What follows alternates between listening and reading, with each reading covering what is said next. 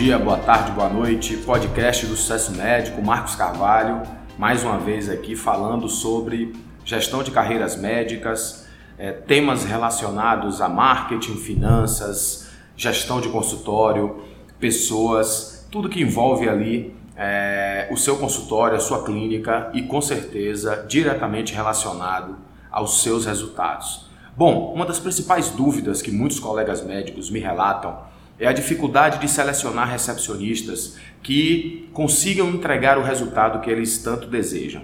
Isso não é fácil porque estamos lidando e falando de pessoas. Em qualquer ambiente, em qualquer empresa, hoje o ativo pessoas realmente é o que mais deixa a desejar. Em primeiro lugar, é extremamente importante que você quebre alguns paradigmas e saiba que toda pessoa vai precisar de treinamento nas habilidades necessárias do seu consultório, nas necessidades do seu consultório, ou seja, partimos do pressuposto que vamos ter que treinar todo mundo que possamos contratar ou que venhamos a contratar em algum momento. O treinamento é fundamental para todos. Você, médico, com certeza, participa de congressos, participa de cursos, participa de sessões científicas, debate com colegas médicos, casos clínicos. Você está treinando nesse momento. Ao mesmo tempo que, dentro da nossa empresa, faça um exercício mental e lembre: quando foi a última vez que você colocou a sua equipe para um treinamento?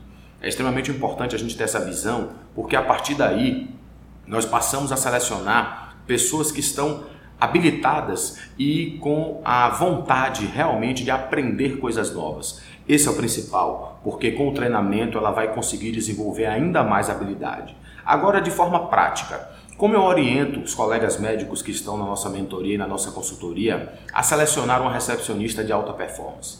Em primeiro lugar, você deve ter uma relação de habilidades que você é, identifica como importante para a sua recepção. E aí muda de consultório para consultório, de clínica para clínica. Você tem consultórios que tem, apenas, que tem apenas uma recepcionista e essa recepcionista ela faz o faturamento, ela atende os pacientes, ela lida com planos de saúde, ela pode inclusive ajudar em procedimentos. Então é extremamente necessário que você agora, ou quando parar para fazer esse exercício, anote quais são as habilidades que o seu consultório requer de um recepcionista. Tendo isso em mãos, faça agora um outro exercício. Quais são as habilidades que você acha importante, que você valoriza nas pessoas? Honestidade, proatividade, disposição, pessoas abertas a novos conhecimentos, pessoas que gostam de lidar com outras pessoas.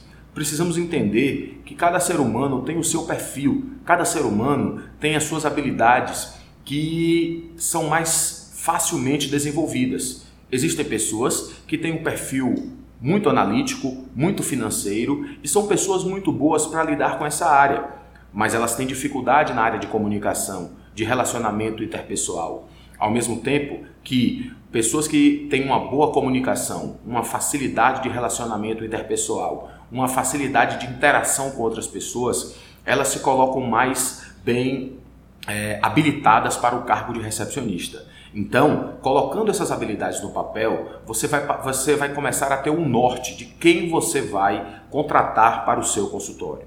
A partir daí, orientamos uma seleção através dos currículos para que você chegue ali a um número reduzido. Então, se você recebeu 50 currículos, que você consiga selecionar os cinco melhores currículos para que a partir daí você passe a uma entrevista presencial. Recomendo que, ou você tendo uma estrutura de RH, de pessoas, de gerentes, eles possam fazer, mas no caso, você mesmo pode estar fazendo essa entrevista, porque é nesse momento que você vai conhecer a pessoa. Não é comum, é, ou na verdade é muito comum, termos é, currículos que são, é, vamos dizer assim, manipulados para apresentarem habilidades que muitas vezes as pessoas não têm.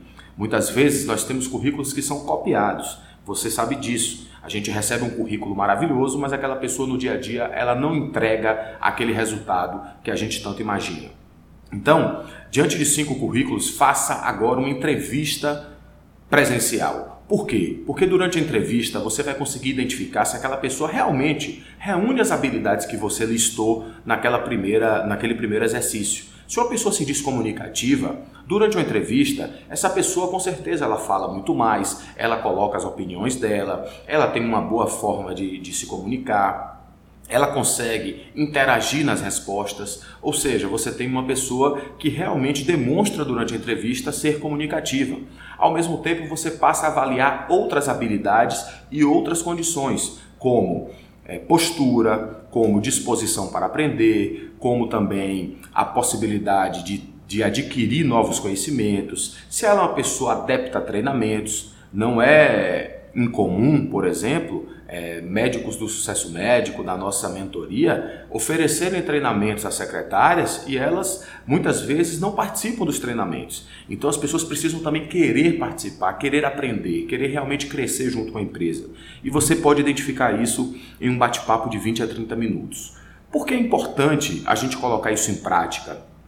Porque grandes empresas possuem processos de trainee, processos de seleção, que são feitos por empresas de RH com critérios avançados. Nós não temos condição de investir tanto nesse momento de contratação, mas temos que investir o mínimo possível para que a gente não contrate uma pessoa errada, principalmente no Brasil, onde temos leis trabalhistas muito complicadas, é difícil você demitir, é caro você demitir uma pessoa. Então, esse cuidado antes é extremamente importante para que a gente tenha uma chance e uma assertividade muito maior de dar certo, tá bom?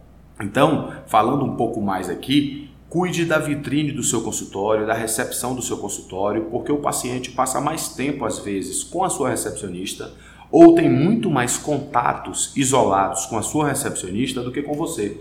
E é extremamente importante a gente ter essa visão que uma boa recepcionista ela vai levar a minha marca para o paciente de uma forma agradável. Uma recepcionista ruim, você vai ter realmente a sua marca alinhada a uma imagem negativa do seu consultório. A recepção, como eu sempre digo, é o coração da sua empresa. É ali que você tem o primeiro contato e o último contato, provavelmente, do paciente. E se ele leva experiências negativas da sua recepção, todo o ciclo de serviço que você oferece na sua clínica ele passa a estar prejudicado.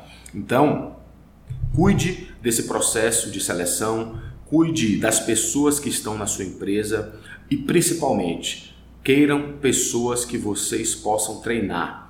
E aí, voltando à questão do treinamento, você tem a obrigação de recepcionar essa pessoa e não colocá-la de primeira para ir para a recepção. Porque o que a gente observa? As pessoas selecionam e no dia seguinte essa pessoa já começa o trabalho como se fosse uma pessoa experiente. É óbvio que ela vai começar a ter os vícios das outras pessoas, ela vai começar a aprender com os erros e isso vai fazer com que sua empresa realmente tenha um desgaste desnecessário.